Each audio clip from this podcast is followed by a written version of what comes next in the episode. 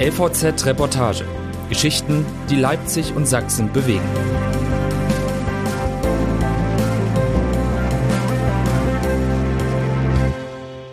In drei Stunden bist du nicht mehr da. Von Björn Meine. Ich glaube, sie essen gerade meine Nudeln. So heiter wie die Geschichte von Hans Jürgen und Anita begann, so tragisch ging sie zu Ende. Die Geschichte von der einen großen und erfüllenden Liebe. Die Geschichte einer zerstörerischen Krankheit und die Geschichte einer Frau, die für sich entschieden hat, wann ihr Leben ein Ende haben soll. Bei diesem begleiteten Suizid stand Hans-Jürgen Kaiser bis zuletzt an ihrer Seite und hat nun ein Buch darüber geschrieben. 1989 lernen sich Anita und Hans-Jürgen in einem Münchner Stehbistro kennen. Sie haben beide Nudeln bestellt. Die Gäste können ihre fertigen Gerichte vom Tresen abholen. Anita hört die Klingel nicht und Hans-Jürgen nimmt sich das Tablett. Sie sagt, ich glaube, Sie essen gerade meine Nudeln. Er ist sofort beeindruckt von ihrem taffen Auftritt. Es folgt eine Einladung zum Essen und die große Liebe. Sie zieht von Rosenheim nach München. Wir waren wie eins, erzählt Hans-Jürgen Kaiser. Der 76-Jährige freut sich, wenn er über Anita spricht. Seine Augen leuchten. Wir haben getanzt, wir haben den Segelschein gemacht, sind ins Theater gegangen, haben gemeinsam gelesen. Es gab einen unglaublichen Gleichklang. Wir hatten dieselbe Ästhetik, uns waren dieselben Leute sympathisch. Klar, man neige im Nachhinein etwas zur Romantisierung, sagt Kaiser, aber diese totale Harmonie habe es wirklich gegeben. Wir hatten Phasen, die waren wie im Paradies. Er war damals ledig, hatte mehrere Affären hinter sich.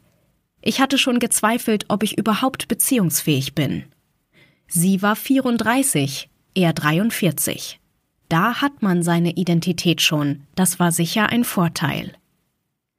Hans-Jürgen und Anita war das Leben wichtig. Das soziale, das kulturelle Leben, die Kunst, die Musik. Wir waren immer überein, dass ein rein biologisches Leben für uns keinen Sinn hätte. Aber es bleiben lange Zeit theoretische Gedanken, die sich die beiden machen über den Tod. Oder darüber, diesen im Extremfall mit einer eigenen Entscheidung herbeizuführen. Die Schatten kommen nach sechs Jahren ins Leben von Anita und Hans-Jürgen. Fast jedes Wochenende sind die beiden damals unterwegs. Sie gehen tanzen, ziehen anschließend durch die Bars. Eines Abends merkt Anita, dass sie ihr Bein nicht mehr richtig nachziehen kann.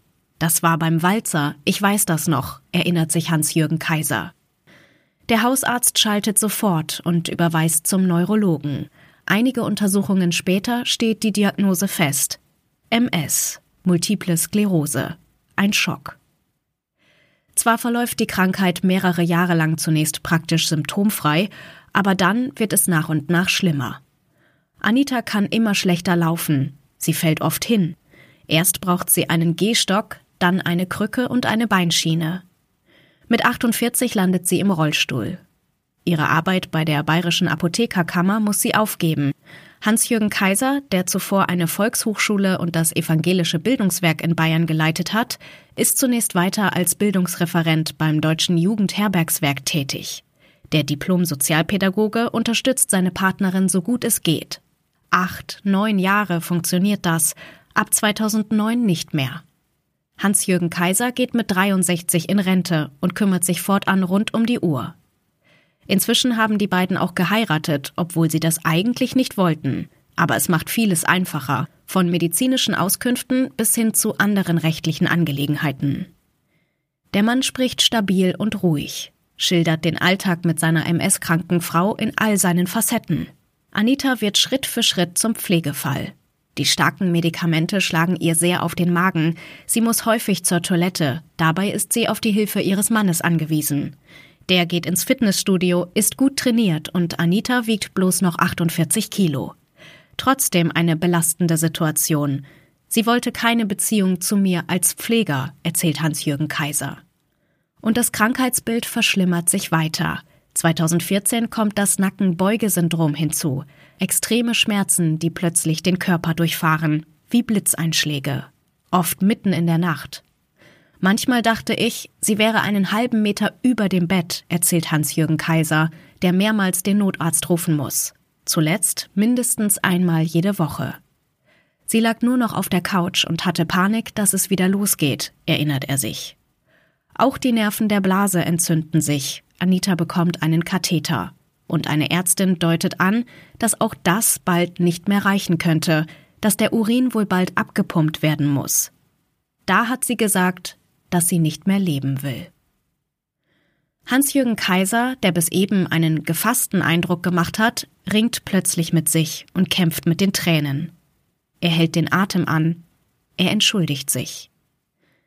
Sie sagte, dass das unumstößlich ist, und sie bat mich, dass ich ihr helfe und sie begleite. Sie wollte diese Krankheit einfach nicht mehr haben.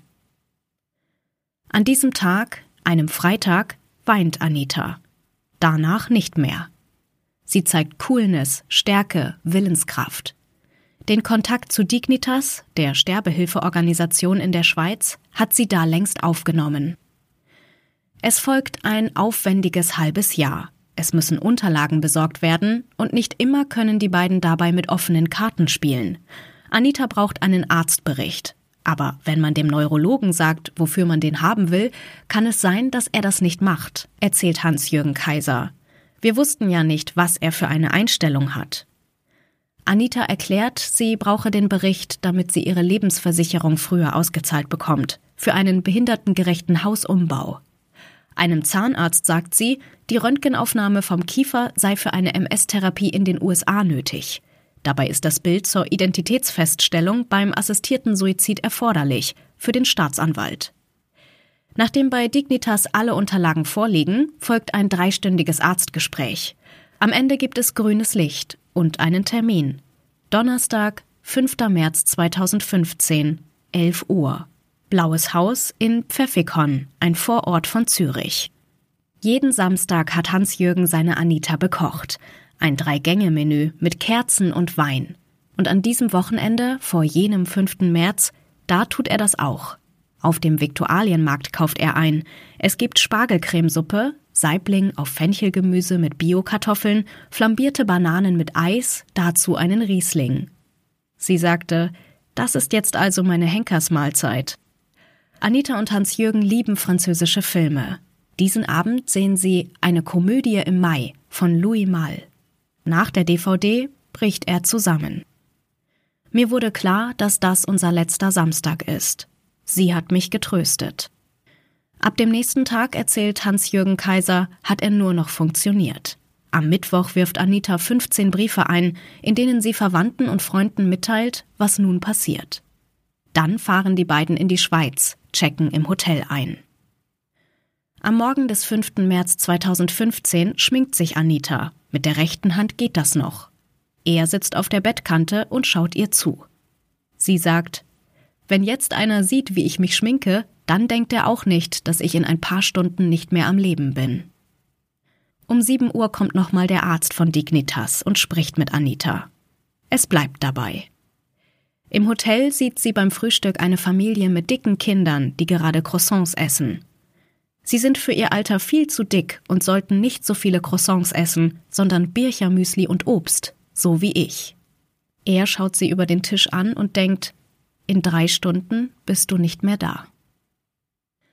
Hans-Jürgen Kaiser fährt seine Frau ins blaue Haus. Zwei Sterbehelferinnen nehmen die beiden in Empfang. Anita erzählt ihnen ihre Geschichte. Es werden Formalitäten und Unterschriften erledigt. Die Frauen erklären, was jetzt wie passiert. Anita bekommt Beruhigungstropfen und dann ein Glas mit Natriumpentobarbital, einem Betäubungsmittel in tödlicher Dosis. Sie muss das Medikament allein nehmen. Der Vorgang wird per Videoaufzeichnung dokumentiert. Anita führt das Glas zum Mund. Hans-Jürgen erkennt nicht das geringste Zittern. Er trägt sie auf ein Bett und ist allein mit ihr. Sie hat mir etwas ins Ohr gesagt. Es war wunderschön. Ich behalte es für mich, das wird nie jemand erfahren. Ich wollte auch etwas sagen, aber ich konnte nichts mehr sagen. Nach zwei, drei Minuten wird Anita bewusstlos. Nach 20 Minuten ist sie nicht mehr am Leben. Eine halbe Stunde bleibt Hans-Jürgen noch bei seiner Frau. Dann setzt er sich ins Auto. In der Schweiz muss er sich zusammenreißen, aber nachdem er die deutsche Grenze passiert hat, überholt ihn niemand mehr. Er hört Heavy Metal, Black Sabbath und Motorhead.